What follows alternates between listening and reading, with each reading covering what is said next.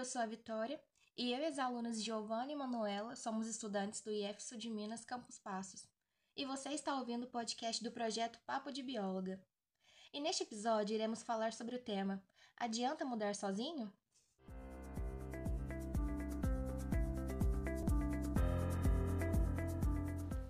Para iniciarmos o assunto sobre a sustentabilidade, iremos destacar formas de ser sustentável, mesmo em casa. Isso pode começar em pequenas atitudes, como o aproveitamento de alimentos. Em nosso dia a dia, desperdiçamos muitos alimentos sem ao menos saber que há várias formas de sermos sustentáveis na cozinha. Uma delas é tentar ao máximo aproveitar as partes dos alimentos, como cascas, talos, sementes de legumes e frutas que não ingerimos e descartamos sem pensar duas vezes. Por exemplo, é possível utilizar a casca de banana para fazer pães e almôndegas. As folhas da beterraba podem ser usadas na salada. Enfim, adotando essa prática, além de reduzir a produção de resíduos, ela nos permite aproveitar os diversos benefícios que esses alimentos podem nos proporcionar totalmente.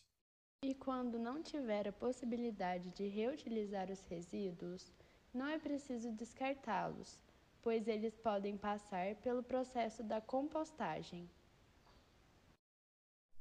A compostagem transforma resíduos orgânicos, como restos de frutas, verduras e legumes, em adubo sólido, humus ou líquido. Isso pode ser feito utilizando baldes, galões de água ou caixas plásticas. Com isso, basta colocar os resíduos no local escolhido, cobri-los com serragem ou folhas e deixar que o processo aconteça. Desta forma, Pode haver ou não minhocas, e se você optar por colocá-las, o processo irá acontecer mais rápido. Porém, não poderá adicionar cascas de frutas cítricas, cebola ou alho, pois eles machucam a pele desses animais. Assim, a compostagem resultará em dois tipos de adubo: o sólido ou o líquido. O primeiro deve ser misturado à terra e o segundo diluído em água.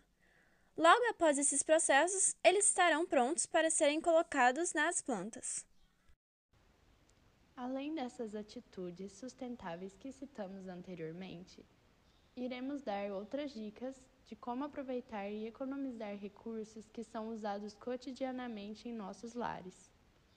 A primeira dica se refere à reciclagem e à reutilização de resíduos. Somos mais de 7 bilhões de habitantes na Terra, gerando 1,4 bilhão de toneladas de lixo por ano. E diante desse cenário poluidor, você pode fazer a sua parte, reduzindo a quantidade do que joga fora e reutilizando tudo o que for possível.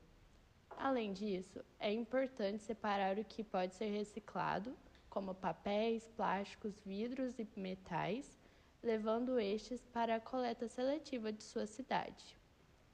A segunda dica se refere à redução do consumo de plásticos.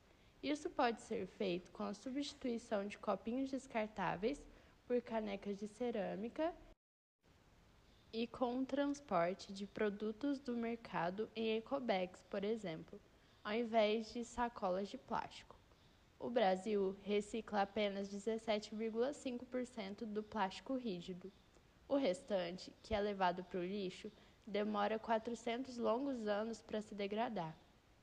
A terceira dica se refere à reutilização da água.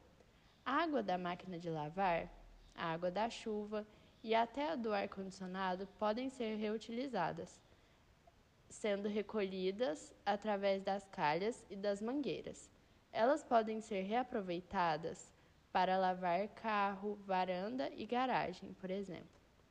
Nossa última observação está relacionada ao fato de que, sem dúvida, o maior impacto do consumo de água global está relacionado à utilização deste recurso nas grandes indústrias e na agropecuária.